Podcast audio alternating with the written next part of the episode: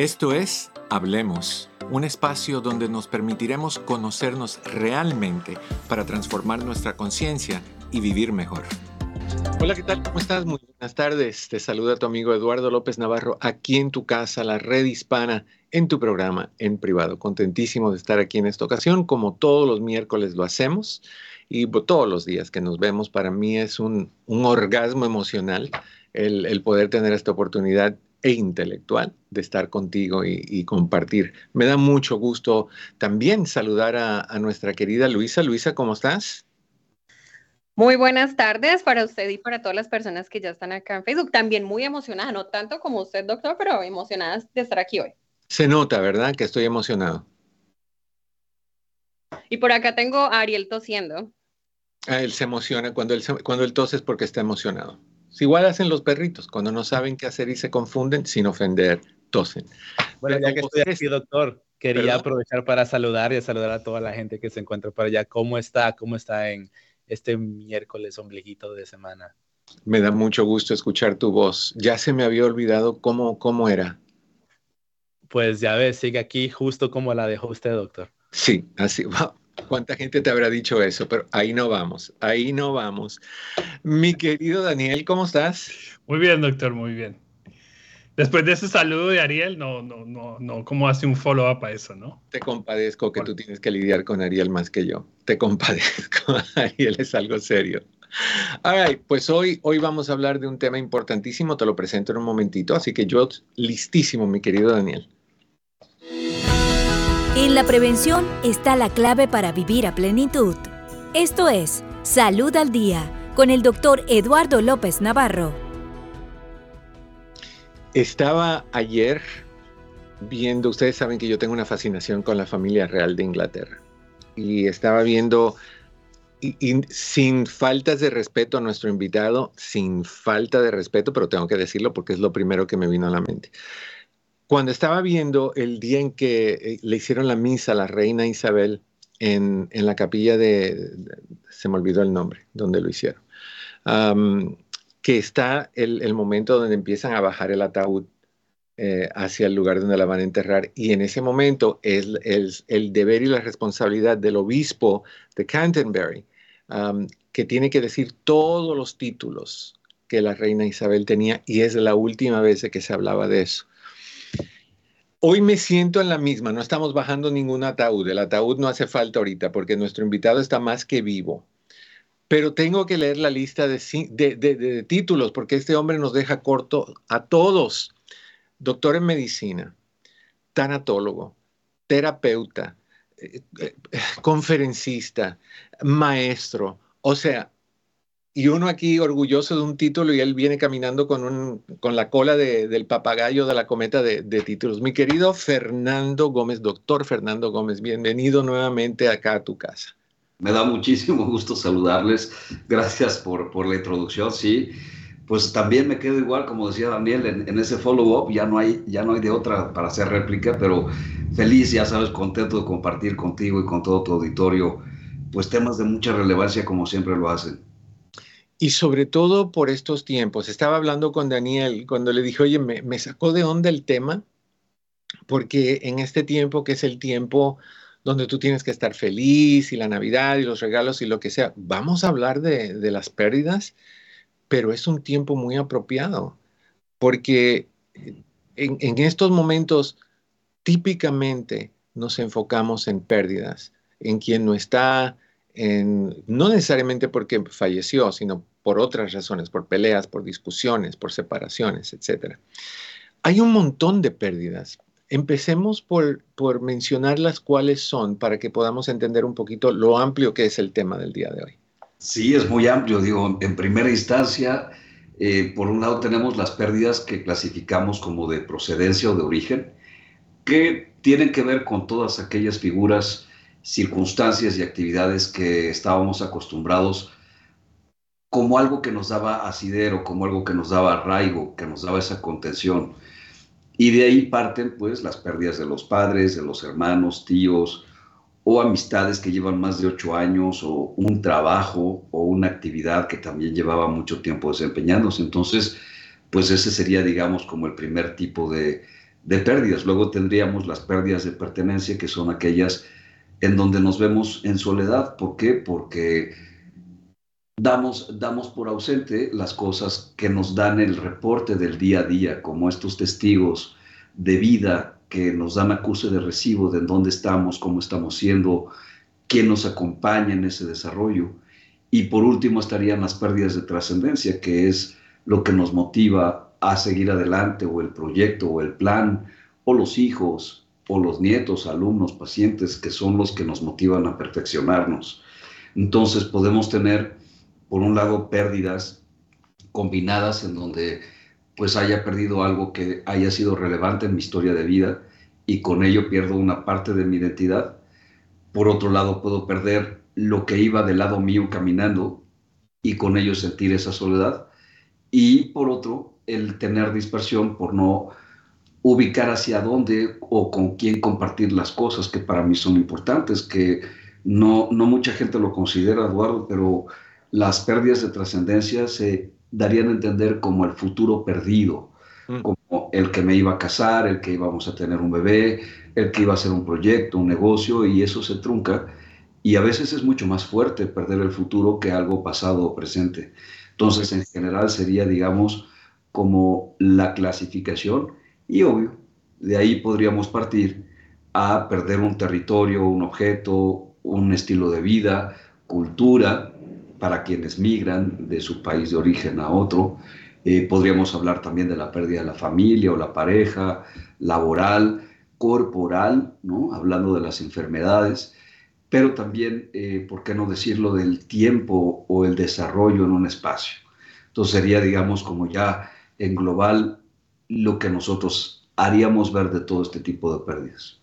Uno de los comentarios que yo, yo escucho de personas que, que buscan ayuda de un tanatólogo, de, de, un terapeuta, es que no quiero ir porque cómo van a tomar un evento tan tan traumático, tan difícil, tan, tan, emocionalmente cargado, y me van a hacer ver lo positivo en la mente de la persona que está pasando por ese luto. Y ahorita me gustaría que definiéramos qué es luto. ¿cómo, ¿Cómo se le ayuda a entender a una persona qué es lo que va a pasar? ¿Es realmente te voy a ayudar a verlo de una forma positiva o, es realmente tenemos que sentirlo, pasarlo? ¿Cómo le dices tú a estas personas? Hay un esquema de intervención que digamos es como universal o general en el manejo de pérdidas, que a diferencia de los duelos, las pérdidas lo que se busca es tener estrategias o herramientas para afrontarlas, mientras que los procesos de duelo, pues ya es el cúmulo de emociones mezcladas con pensamientos que se tienen que procesar y que llevan tiempo a hacer adaptaciones en nuestra vida. Es decir, que el duelo es como el resultado de todo lo que generó como efectos secundarios una pérdida y que tengo que rehabilitar a lo largo de un espacio, un intervalo de tiempo considerable. Una pérdida, sencillamente, si yo tengo la herramienta o la estrategia, la afronto y pueda que no haya emociones o que no haya otro tipo de implicaciones que tenga que abordar o solucionar. Entonces, no todas las pérdidas generan duelos, hay que decirlo. Es decir, que no todas las personas ocupan una terapia, pero hay algunas pérdidas que no se afrontan y que se dejan, digamos, en una línea secundaria porque nuestra vida cotidiana demanda atender otras necesidades y con el tiempo nos pasa factura. Y eso significa que son deudas pendientes con lo que no resolví de mis emociones, lo que no resolví de mi estilo de vida, de las cosas que dejé de lado y que a lo mejor no quería hacerlo porque no tenía lo necesario para afrontarlas. Llego con el tanatólogo, llego con el terapeuta y sí, como bien dices, mucha gente piensa que van inmediatamente a cambiar el sentido de lo que yo estoy viviendo para sí o sí sentirme positivo. Y no, no es así. El proceso de duelo, dependiendo obviamente de la pérdida, puede llevar tiempo adaptar, sobre todo en las etapas y fases que conllevan. Y a veces lo importante es canalizar las emociones, otras poder aprender a dejar de pedir cosas que ya no son, o fueron, o nunca serán, aprender a comprender, valga decirlo así, las causas o las razones por las cuales perdí lo amado o lo que yo valoraba, y una vez que lo comprendo, acomodar los sentimientos, acomodar las ideas para poder dejar ir. En resumen, poder perdonar. Y algunas otras ni siquiera se han dado el permiso de abrir esa compuerta de vacío o de conectar con ese vacío interior. Y a veces la labor del tanatólogo, del terapeuta o del psicólogo, pues es ayudar a darle figura a lo que está en el trasfondo, a lo mejor como una, una noción muy gestáltica, ¿no? de darle, darle figura, darle color, darle textura, darle sensación a algo que no tiene todavía definición. Entonces, pues varía mucho en el caso de, de quienes nos buscan, sobre todo porque las pérdidas no siempre llegan solas, llegan acompañadas de otras pérdidas que estaban sin resolver y se le van sumando necesidades y más cuentas y deudas pendientes. Y de no dejarlo, pues bueno, a veces nos toma factura de la peor forma, que son enfermedades o síndrome de burnout o otras instancias en donde estoy viendo que ya se expandió esa toxicidad a mi dinero, a mis relaciones interpersonales, a mis proyectos, por el simple hecho de no darle atención. Me imagino que el proceso del duelo, cuánto dura y qué tan fuerte es, tiene mucho que ver con el tipo de pérdida que, uno tiene, que uno experimenta. Pero me imagino que también tiene que ver algo en la, la, personalidad del ser humano que está pasando por esa pérdida, que también determina qué tanto esa persona se va a aferrar a ese duelo y cuánto tiempo lo va, yo no sé si está bien dicho, inconscientemente o conscientemente, elegir vivir el proceso. Entonces, ¿qué determina en nosotros cuánto tiempo nos dura el duelo y, qué tan efectivo es o qué tan efectiva es la sanación? Hay tres respuestas a tu pregunta. La primera me atrevería a decir que nuestra historia, cuando éramos niños, si de pequeños estábamos acostumbrados a resolver las cosas solos, luego entonces cuando tengamos pérdidas a lo largo de nuestra vida, lo, lo inmediato es hacerlo solos y no buscar apoyo, no buscar ayuda, porque estoy acostumbrado desde chiquito, porque mamá trabajaba, papá trabajaba o no estaba, pues hacerlo tal cual como yo me di a entender o con los recursos o redes de apoyo que yo buscaba. En el caso de quienes sí tuvieron a los padres y sí tuvieron ese núcleo familiar, pues es seguro que repliquen esa estrategia y para poder resolver un duelo requieran estar en compañía de la familia o en compañía de un grupo de amigos o un grupo terapéutico para poder hacerlo. En el caso de los hijos que solamente fueron formados por una mujer, sea mamá, sea una hermana mayor, una tía, una abuela, pues buscarán una figura femenina y lo mismo pasaría con aquellos que solo fueron criados por una figura masculina, buscarán a alguien que les dé dirección, que les dé límites o que les dé un esquema de cómo estructurar su vida para salir adelante. Entonces, esa sería, digamos, la primera respuesta. La segunda tiene que ver con el sentido de urgencia y el sentido de importancia. A veces olvidamos atender lo importante porque tenemos muchas cosas urgentes o dejamos muchas cosas urgentes. Entonces, quienes tienen la noción de no dejar de atender lo importante por los bomberazos o las alertas del urgente, son personas que por lo general viven sin tantos saldos, vamos a decirlo así. Pero quien vive al día, ¿no? que es una frase que hoy pues muchos millennials y centennials dicen, ¿no? que hay que vivir solo el momento, pues es, es normal entender que la perspectiva pueda ser reduccionista y que solamente me ocupe de lo que hay en el presente y no esté atendiendo cosas que tengan que preverse o que tengan que dar seguimiento del pasado. Entonces sería como la segunda postura.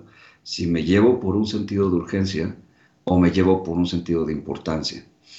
Y la tercera, podría bien decir, eh, el momento en el cual estoy a distancia de la pérdida. Porque al inicio de la pérdida, pues todo mundo tiene las emociones a flor de piel, el vacío en el estómago, ¿no? y todos los achaques a nivel físico, psicológico y social, pero con el tiempo una pérdida que ya es añeja y que distraje con el trabajo o distraje con otro tipo de actividades, pues ya no la veo como importante resolver, como relevante resolver. Y no es hasta que se une a otra pérdida que me doy cuenta que no la trabajé. Entonces también varía el tiempo eh, en el cual yo lo viví, Eduardo. Serían, digamos, como las tres respuestas que puedo dar a tu pregunta. No, fabuloso, fabuloso.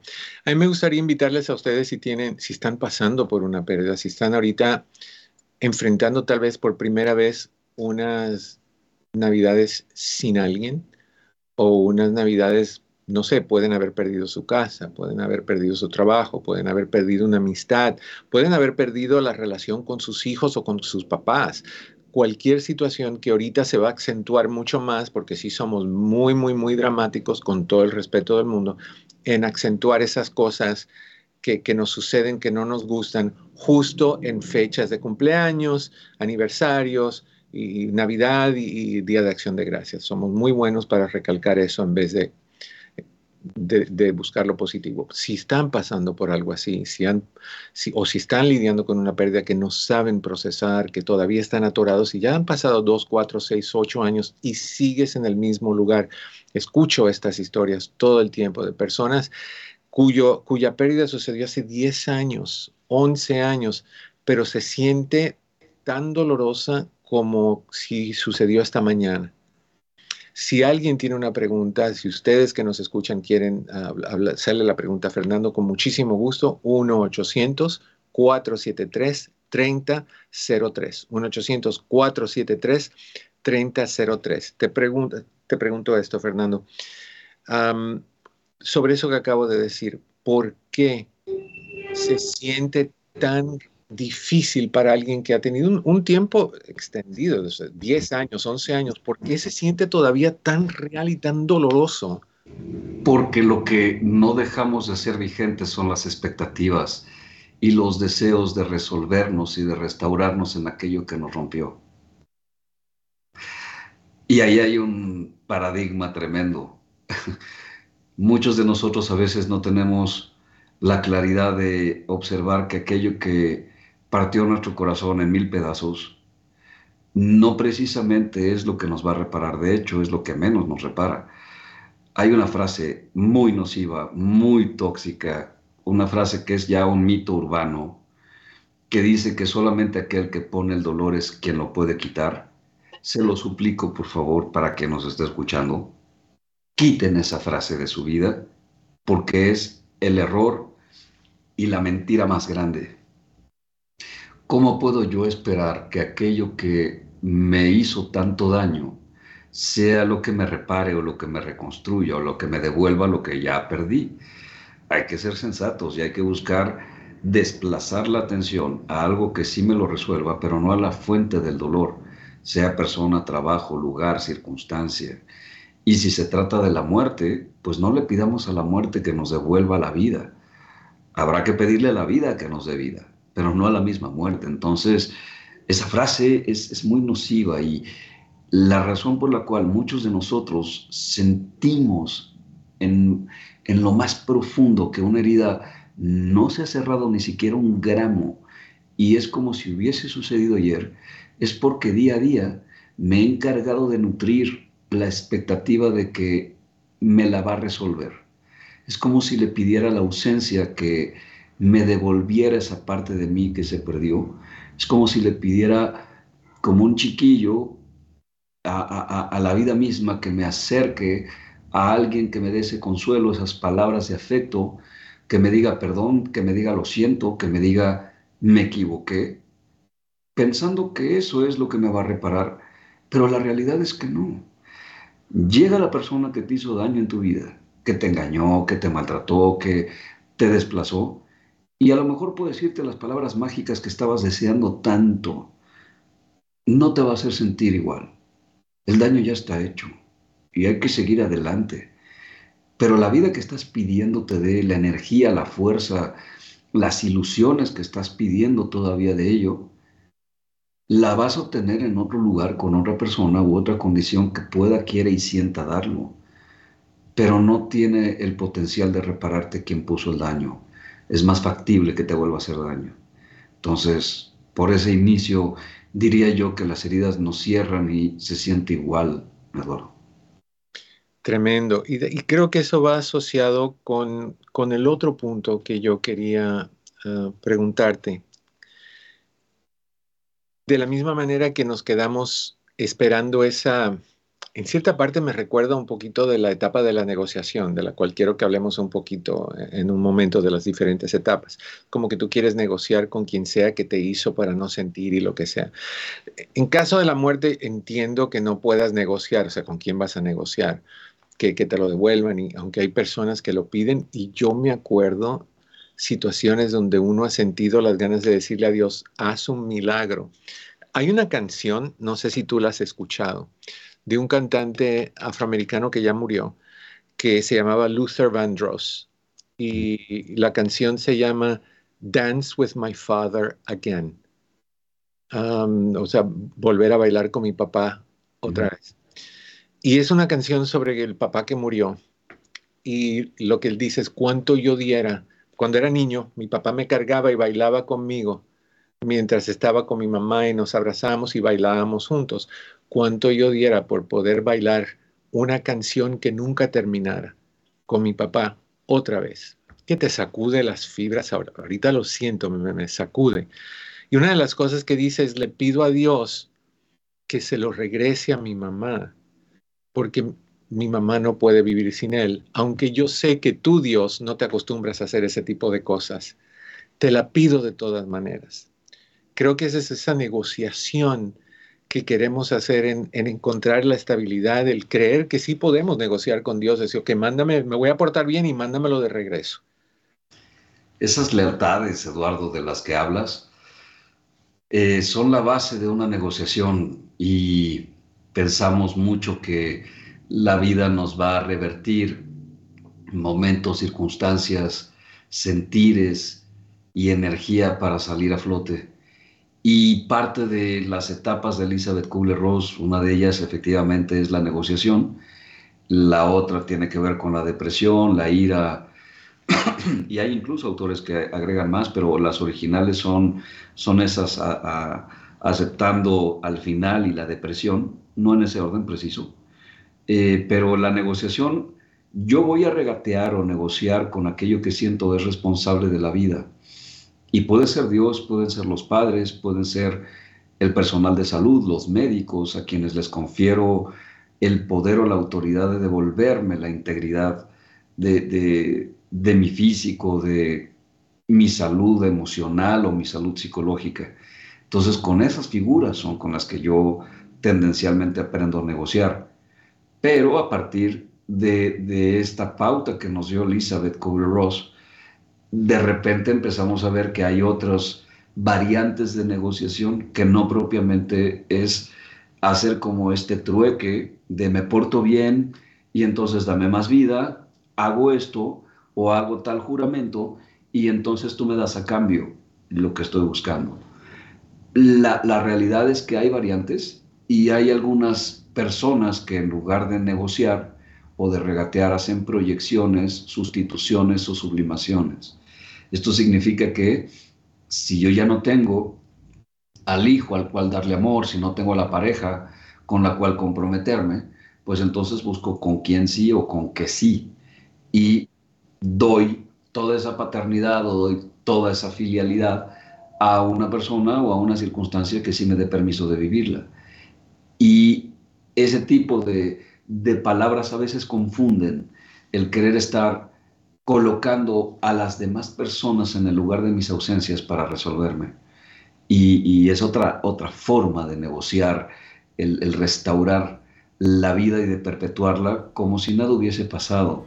Sabemos que es una fantasía, sabemos que eso implica obviamente más dolor en quienes se dejan usar y en quienes usan, porque al final del día ni va a ser igual a lo que tuviste, ni va a reemplazar lo que tanto valorabas y te va a dar una doble factura de, amargura. Entonces, hay de, hay de negociaciones a negociaciones. La idea aquí es simplemente dejar ir y para soltar y dejar ir se necesita entrenar el alma a un nivel profundo. No es sencillo. Permíteme un segundito, Fernando. ¿Te, ¿Te, puedes quedar un poquito más? Claro, sí, sí. Vamos a ir a una breve pausa. Ah, después de esta pausa regresamos. Yo tengo un montón más de preguntas. Ya te, no te vayas. La red hispana.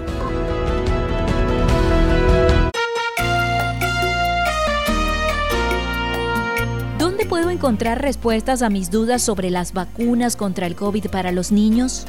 Escucha a la doctora Judith Flores, pediatra certificada con la Asociación Nacional Hispana de Medicina. Como siempre, como la pediatra de su hija, estoy disponible para contestar sus preguntas. Pero sé que va a necesitar más recursos. Por eso es que les recomiendo que busque recursos que sean confiables y basados en la ciencia. Por ejemplo, las páginas web del CDC y de la Academia Americana de Pediatría. Para encontrar vacunas cerca de ti, visita vacunas.gov o envía un mensaje de texto con tu código postal al 822-862. Juntos sí podemos.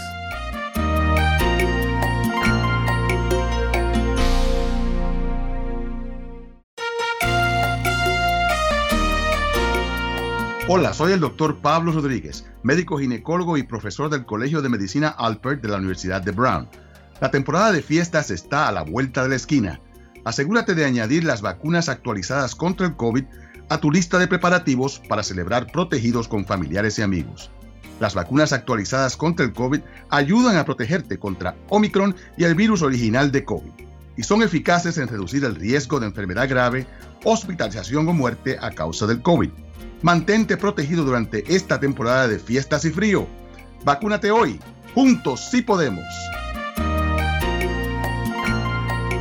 Para saber cómo proteger a tu familia contra el COVID durante la temporada de fiestas, escucha las recomendaciones de los expertos en la charla En Confianza, el 13 de diciembre a las 7 pm tiempo del Este, 4 pm Pacífico, en la red hispana en Facebook. Saber es poder. Hola mis queridos amigos, aquí tienen a su doctora Isabel de la red hispana. A mí me encanta irme de vacaciones, pero sobre todo cuando puedo irme en un grupo con mi familia y con mis amistades. ¿Cómo lo pasamos? Lo pasamos tan lindo. Tenemos álbumes preciosos de experiencias increíbles, cosas que yo jamás hubiera hecho si no hubiera ido con mis propios nietos y mis amistades. El poder irte de vacaciones con familia y con amistades te hace sentir mejor, porque no solamente lo estás viendo desde tu propio punto de vista, sino también el de tus hijos, el de tus nietos, el de tus amistades. ¿Cómo se aprende en esos viajes de vacaciones? Si puedes hacerlo, hazlo. No tiene que ser complicado, puede ser muy sencillo. Hazlo por tu familia y por tu salud mental y física. Hay más información y recursos en el app La Red Hispana. Un mensaje de esta emisora y de la redhispana.com. ¿Cómo puedo ayudar en el aprendizaje de mis hijos bilingües? Hola, soy Luis Arbeláez de la Red Hispana. Aunque los niños pueden aprender muy bien dos idiomas, siempre tendrán un lenguaje dominante el cual puede cambiar con el transcurso del tiempo, ya que dependerá de cuál de los dos use con más frecuencia. Los siguientes son algunos consejos para ayudar en el aprendizaje de tus hijos bilingües. 1. Habla en casa dos idiomas. Por ejemplo, cada padre puede usar un idioma diferente. 2. Proporciona tantas oportunidades como sea posible de que tu hijo escuche y practique ambos idiomas en su vida diaria. Los programas de televisión y la música pueden ser de ayuda. 3. Es mejor no usar ambos idiomas en la misma oración, ya que para los niños será más complejo diferenciarlos. 4. Otra manera de hacerlo es usar un solo idioma en el hogar. De esta manera el niño puede aprender su segundo idioma al comenzar la escuela. ¿Quieres saber qué esperar cuando un niño aprende más de un idioma? Ingresa a la redhispana.com. Una de nuestras filosofías como pareja y como familia es vivir lo más sano que podemos. Ah, para nosotros prevención es algo que es muy importante. Yo me crié en los 90 cuando en ese entonces al VIH le decíamos SIDA. En esos tiempos no, no existían los medicamentos para prolongar la vida y fue parte de mi formación. Todavía es, todavía es un tema tabú. Creo que es importante para nosotros los latinos hacernos la prueba, tratar de cambiar las normas, tratar de quitar el estigma. Todos estamos a riesgo, aunque creamos o no. Uno nunca sabe hasta que no se ha hecho la prueba. Hacerse la prueba del VIH es importante porque la prevención depende de cada uno de nosotros. El hacerme la prueba del VIH me hace sentir que tengo más control sobre mi vida, protegiendo mi salud, igual protegiendo la salud de mis seres queridos. Para mí la palabra haciéndolo significa acción. Lo estoy haciendo. ¿Y tú? Tú necesitas mejorar tu salud emocional. Nosotros sabemos cómo ayudarte. Hablemos con el doctor Eduardo López Navarro. Eso acá en tu casa, la red hispana, tu amigo Eduardo López Navarro, en Hablemos. Creo que dije hace un ratito el nombre anterior, pero es Hablemos donde estamos. y, y, hoy estamos hablando de un tema importantísimo. Estamos hablando de las pérdidas en general cómo manejarlas, cómo, cómo comprender, y eso es algo que vamos a discutir en un momentito, el, proceso, las etapas del duelo. Y hay personas que dicen, no, ya estoy en la número dos y de repente, o en la número tres y de repente estoy en la número uno otra vez. ¿Qué pasó? ¿Qué hice mal? Vamos a entender cómo funcionan esas etapas. Ah, para hablar de este tema se encuentra con nosotros nuestro, pues es un amigo, e, el doctor Fernando Gómez, em, tanatólogo, doctor en medicina, terapeuta, conferencista, maestro, etcétera, etcétera, etcétera, y todo eso y aún más. Que, está hablando de este tema con nosotros. Estamos honrados de tenerte como siempre, mi querido Fernando.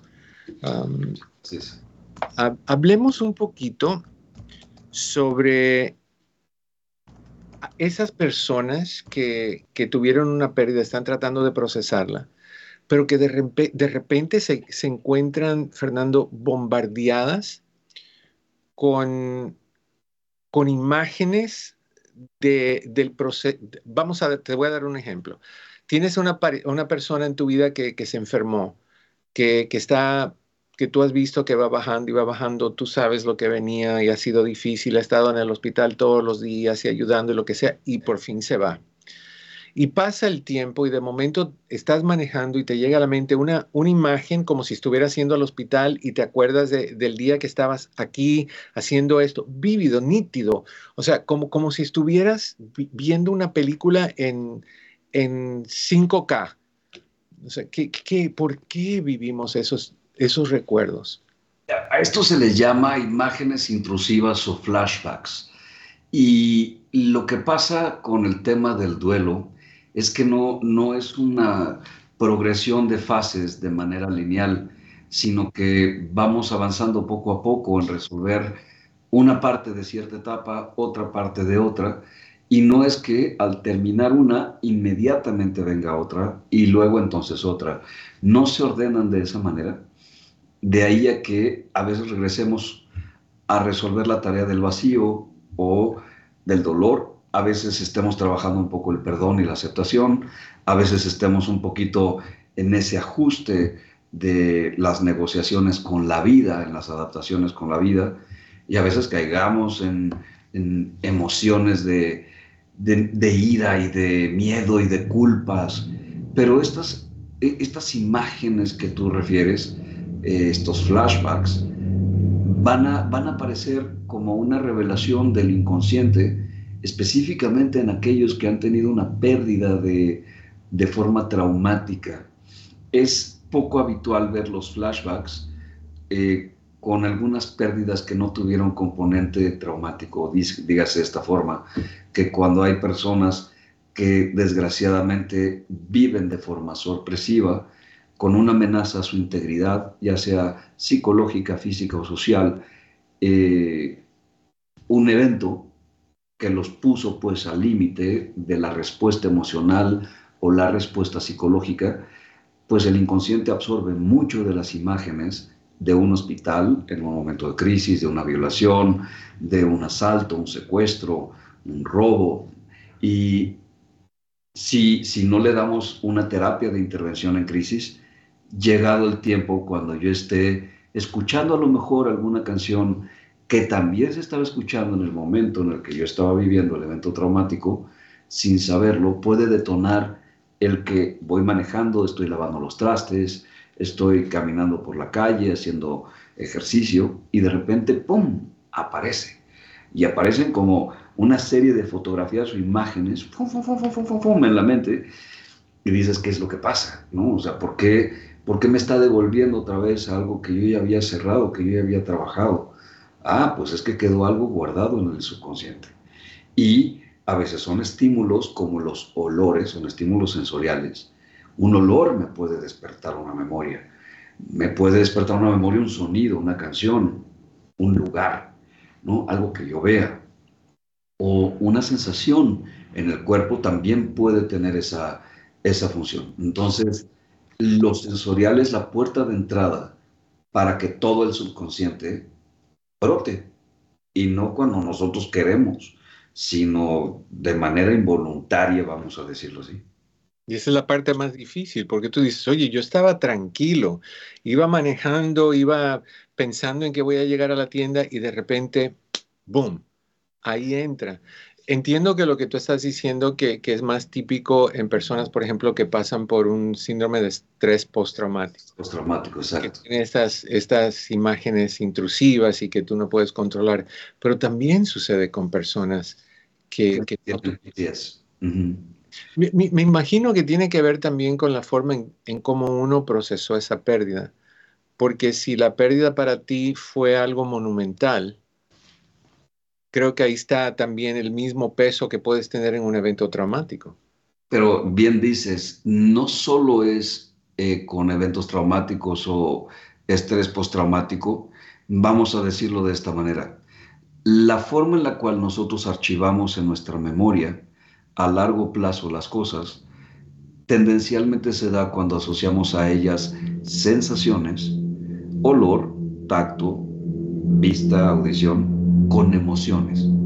Luego entonces, si una sensación como un aroma replica una emoción, entonces el archivo de la mente inmediatamente busca en dónde he vivido eso, sea o no placentero, y te lo presenta como un spam.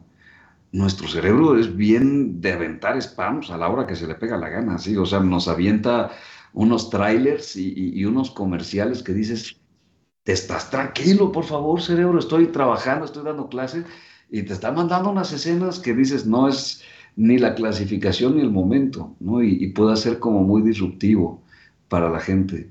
Entonces, al igual que pasa con las pérdidas, pasa con los eventos placenteros. Y tienes razón, no, no necesariamente tiene que estar asociado a un evento traumático. Me, me gustaría mi querida Luisa, si, si notas algún tipo de pregunta en el chat que, te gustaría que, la discutiéramos, me encantaría que me interrumpieras en cualquier momento.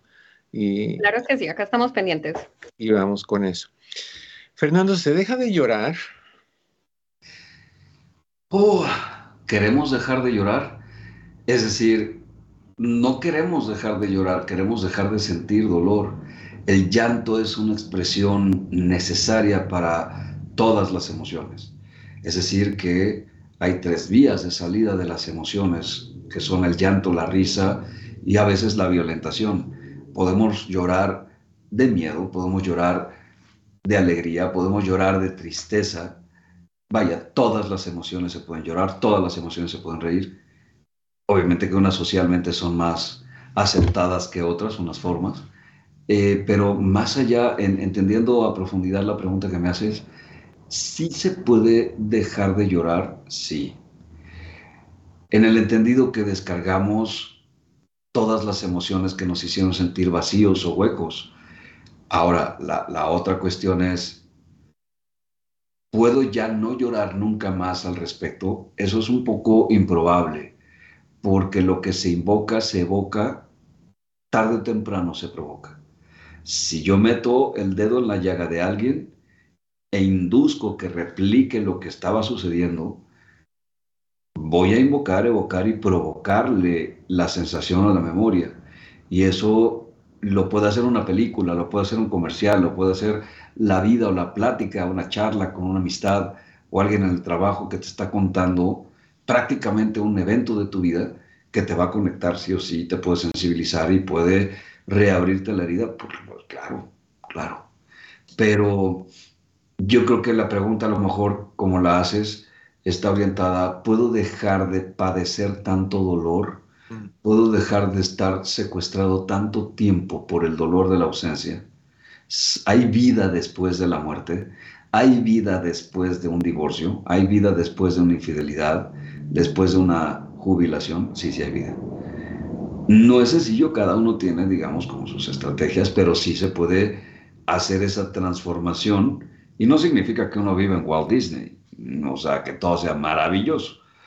Eh, implica más bien que pues tengamos paz en nuestra alma, tengamos eh, esa plenitud, esa capacidad de poder contemplar las cosas sencillas como un atardecer, un rico cafecito, eh, estar en compañía de los seres queridos, aunque no se profundice en algo en su totalidad. Y podemos bien estar sin, sin llevarnos a ese sufrir cotidiano y continuo, como si fuera una manda, de estarle sumando día a día la justificación de, del doliente. ¿no? O sea, te escuchaba al inicio justo del programa, sí, sí se puede, pero es una decisión. ¿Y sabes qué es lo más paradójico?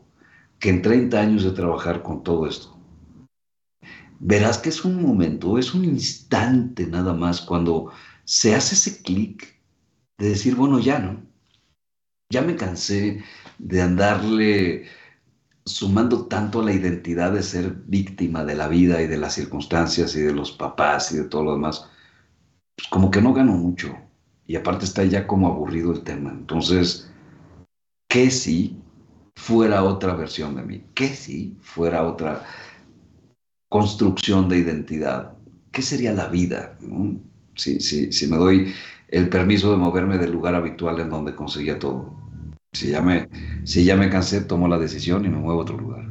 Creo que, parte, y, vamos a ir con un comentario que, Luisa me está diciendo que, tiene, pero quería decirte, creo que parte de lo que nos sucede a las personas que hemos tenido una pérdida por una muerte y tenemos esta tristeza o este dolor, la idea de decir, oye, ya cánsate de tu drama, es un, es una falta de lealtad a la persona que se fue, que lo percibimos de esa manera, que si no sufrimos es como ya no nos, no nos importa la persona, tenemos que sufrirlo porque, porque fue tan importante. Y, cuando alguien te dice, no, pues eh, sal a divertirte, sal a bailar, no está en ti hacer eso porque sientes que le estás, le estás siendo desleal a la, a la memoria de esa persona. Sí, y por otro lado también sabes que es que no estamos educados para ganar. No sabemos qué hacer con el bienestar. La mayor parte de la gente piensa que el bienestar se contempla y nada más, y se expande, pero vieras que hay como unos 20 objetivos a trabajar con el bienestar que mucha gente desconoce. Lo que conocemos más es lo que hay que hacer con la pérdida y el dolor, pero lo que realmente desconocemos es qué hacer con el bienestar. Entonces, como nadie nos los enseña, como no lo aprendemos fácilmente, pues me voy a lo habitual, como un código de pertenencia. Ah, pues en donde estoy todo el mundo se queja de algo, ah, pues yo también me quejo. ¿No? no vaya a ser que me excluyan del club de los dolientes. ¿no? pero pues habrá que aprender a, estar bien y a ser felices. O, que hablen de uno, porque, porque muchas personas, sobre todo las personas mayores, y no estoy llorando, ¿eh? tengo un poquito de, alergia y me hace que los ojos me lloren. O sí estoy llorando, pero no por tristeza. Esto, muchas personas mayores dicen que no, que tienen que rendir tributo a esa memoria y que tienen que seguir ahí en ese, en ese dolor hasta el día que ellos también se vayan. y lo que tú estás diciendo es, eso tiene su momento y su tiempo, pero tiene que llegar un momento donde también tenemos que retomar nuestra vida y seguir adelante. Mira, tendencialmente la gente cambia ese chip, la gente cambia esa frecuencia en su mente por códigos de pertenencia. Si estás en un lugar en donde hay gente que le gusta pasarla bien, le gusta disfrutar la vida y las cosas, difícilmente alguien que traiga todo un discurso de sufridera va a ser bienvenida, bienvenido. Pero pasa lo opuesto también, si estoy en un círculo en donde todo el mundo ha perdido y todo el mundo platica, pues como si fuera una competencia, quién ha sufrido más y por qué, pues difícilmente va a insertar otra cosa. Entonces, cuando tú tomes la decisión de cambiar un poco la frecuencia, busca gente cuyo discurso, cuyas acciones, cuyas conductas vayan de la mano con lo que tú quieres sentir y vivir. Pero vamos a ser honestos. ¿Qué, qué, qué te da de tiempo el hecho de estar hablando con gente negativa, tóxica, endeudada, apobretada de la vida y de los valores? Para sentirte mejor, volvemos al, mismo punto, ¿cómo queremos encontrar rehabilitación en quien no tiene la fuerza para darlo? Eh, y hay que ser simplemente un poco sensatos en ello y entender que la lealtad endeuda, la lealtad intoxica, la lealtad se sufre y pues no nos lleva a ningún lugar.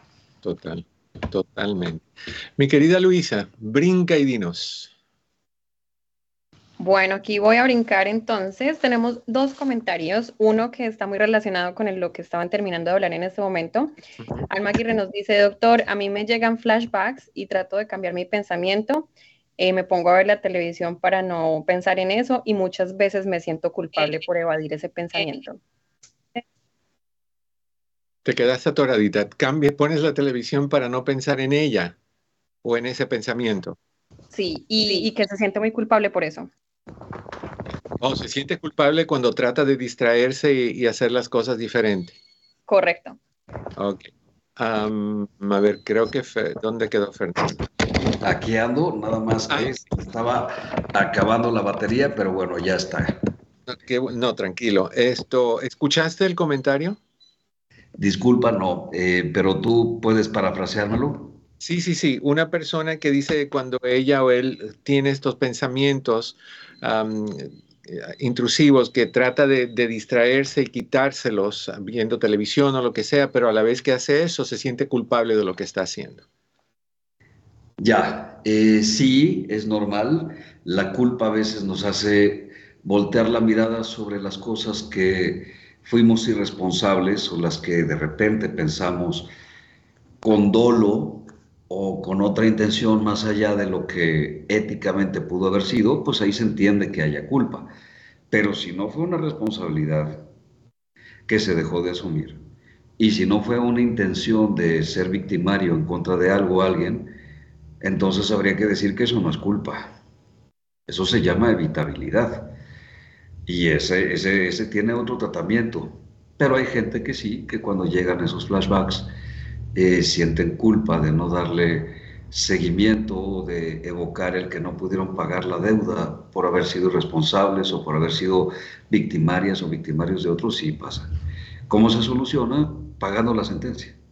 Si realmente hubo algo que no se hizo y algo que hizo daño, pues se tiene que construir simbólicamente el pago de una sentencia, una condena sí o sí.